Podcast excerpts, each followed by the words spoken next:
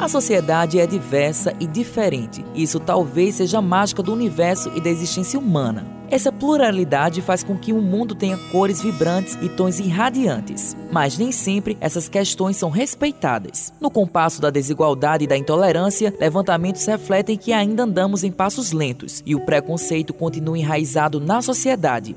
Segundo dados da União Nacional LGBT e do Instituto Brasileiro de Geografia e Estatística, o IBGE, o tempo médio de vida de uma pessoa trans no Brasil é apenas de 35 anos, enquanto a expectativa de vida da população em geral é de 75,5. O país matou pelo menos mais de 850 travestis e transexuais nos últimos oito anos, o que deixa disparado no topo do ranking de nações com mais registros de homicídios de pessoas transgêneras. O levantamento foi publicado pela ONG Transgender Europe em novembro de 2016. São números assustadores, mas não representam uma novidade para essa parcela quase invisível da sociedade brasileira, que precisa resistir a uma rotina de exclusão e violência. O preconceito ainda assola a população, porém, aos poucos, a população LGBTQIA está lutando para paulatinamente mudar esse percurso.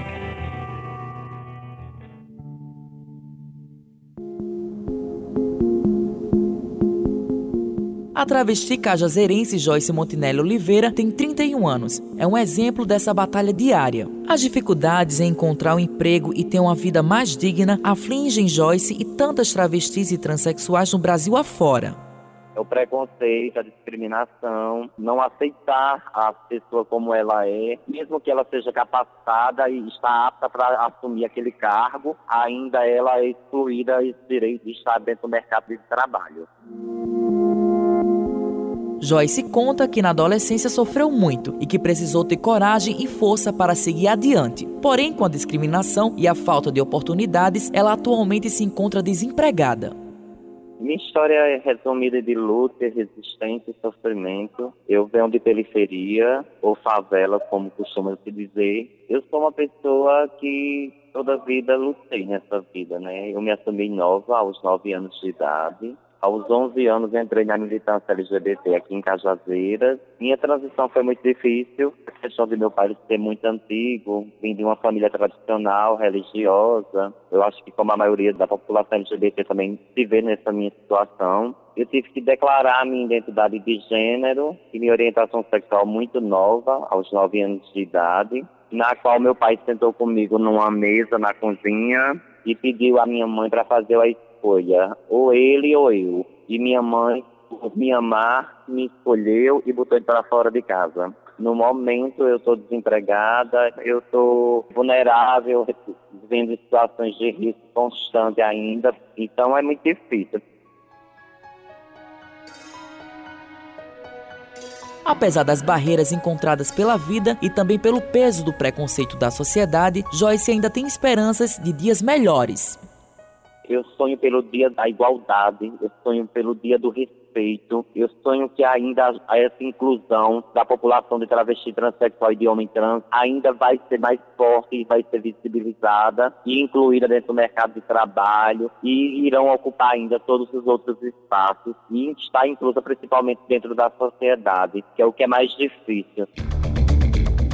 Joyce Montinelli representa uma grande parcela das pessoas trans e travestis no Brasil que ficam à margem da sociedade e que precisam de uma oportunidade para mudar de vida e escrever uma nova história. Desclassificar alguém em uma entrevista de emprego por critérios preconceituosos por causa da orientação sexual ou identidade de gênero é uma violação de direitos. Quando isso acontece, é necessário buscar uma entidade, como explica o presidente da Comissão em Combate à LGBTfobia da Ordem dos Advogados do Brasil da Paraíba, Clérison Carolino. Primeiro ponto, obviamente, é a delegacia de crimes LGBTfóbicos que fica ali no Mercado Central. O pessoal de lá está preparado para receber esse tipo de denúncia, então, de certa forma, o lugar que é referente a é lá. Só que lá você já vai registrar uma ocorrência. Então, é indicado, obviamente, que você já chegue lá munido de toda a documentação que você precisa, se realmente o caso teve por cunho uma LGBTfobia. Para informações antes dessa ida na delegacia, ela pode procurar o espaço LGBT do governo do estado que tem um preparo para receber esse tipo de demanda e instruir o que efetivamente essa pessoa deve se munir no momento de prestar a denúncia na delegacia, ou ela pode entrar em contato com a gente diretamente no Instagram, que a gente passa todas as informações para elas também.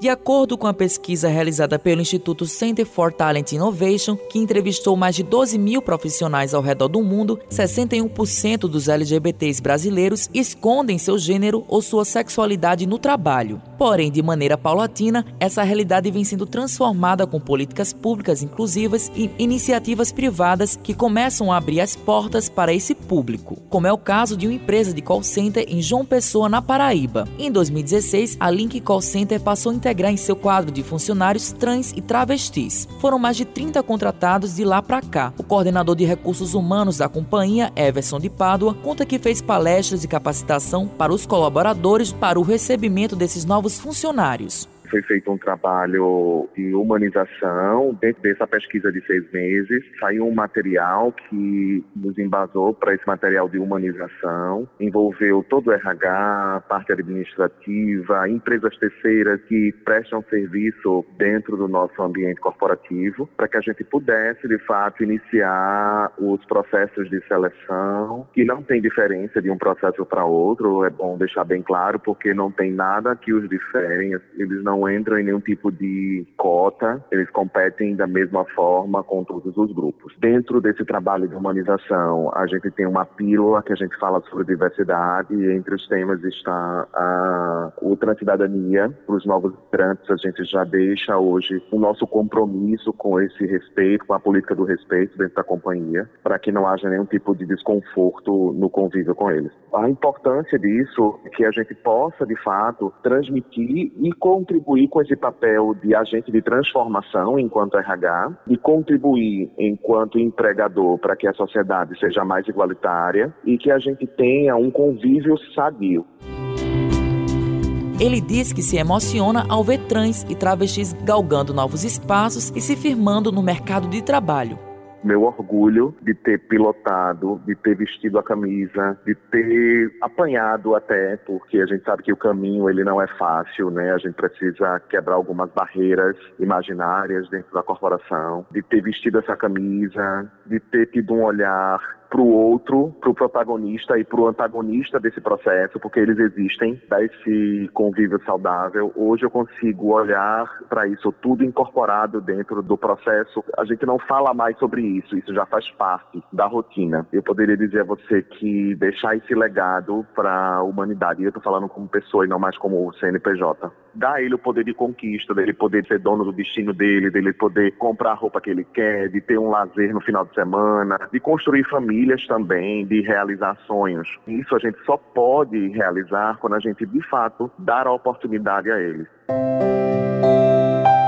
Esse foi o caso de Matheus Martins, do município de Paulo Afonso, no interior da Bahia, que atualmente trabalha na empresa de call center. Ele conta um pouco de sua história.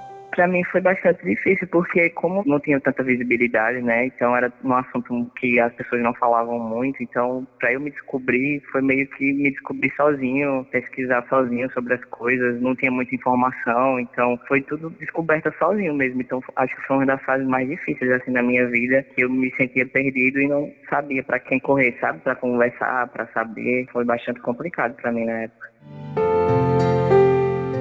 Martins explica que sentiu dificuldades no início da transição, mas a sua base educacional foi uma ferramenta-chave para a sua vida. Matheus é formado em educação física e agora cursa administração. Para mim, a educação é a base, porque eu acho que se você não tem educação, você não vai conseguir quase nada na sua vida e a educação te dá empoderamento de você ir atrás e conquistar suas coisas, te traz a sensação de respeito, das pessoas confiarem em você, então é o mínimo que você tem que ter.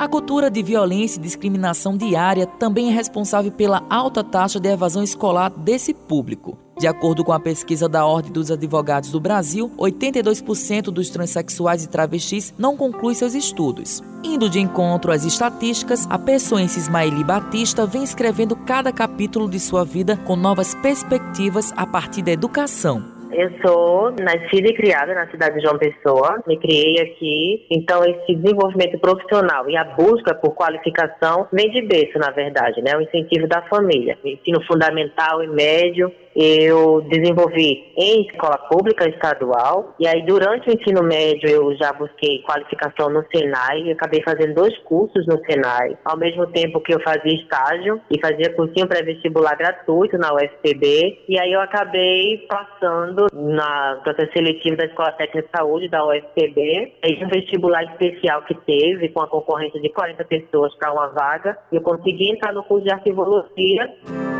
Ismaeli é arquivista e doutoranda em Ciências da Informação pela Universidade Federal do Estado da Bahia. Ela destaca que políticas públicas são fundamentais para dar visibilidade e garantias para as pessoas LGBTQIA a política ela só é viva de fato, ela se torna pública quando todos têm direito a discutir e principalmente viver o pleno exercício daquela política. Se eu tenho um texto mas a realidade social no meu dia a dia, de rua, por exemplo, enquanto transeunde na rua, as pessoas não conhecem aquilo, a mentalidade não vai ser transformada nunca. Então a gente tem que fazer com que as leis que são conquistadas, elas sejam difundidas, disseminadas para as pessoas, para que aí elas mudem determinadas concepções que são negativas muitas vezes sobre as pessoas trans ou de uma forma geral a população LGBTQI, de uma forma geral mesmo, porque a gente não tem esse acesso à informação, né, acesso à legislação, a gente não tem o conhecimento, a gente não muda realidade alguma.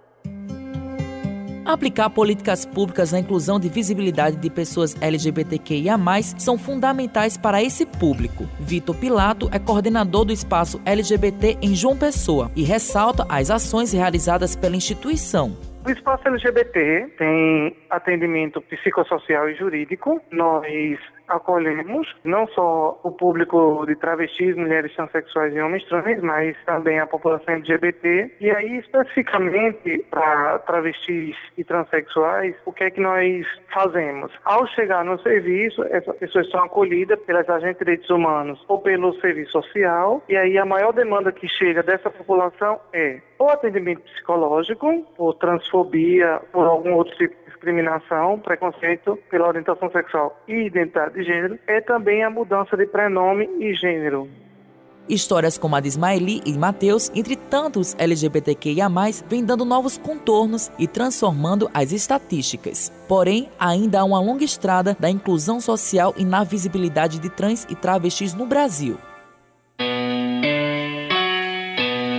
Amanhã, no próximo episódio da série Diversidade Todos Iguais Perante a Lei, vamos falar da transexualidade no campo da cultura. Com os trabalhos técnicos de João Lira, gerente de jornalismo Marcos Tomás, Matheus Silomar para a Rádio Tabajara, emissora DPC, empresa paraibana de comunicação. não sabe o que é equidade, fala contra o aborto de nota é zero assim, quer falar por mulher.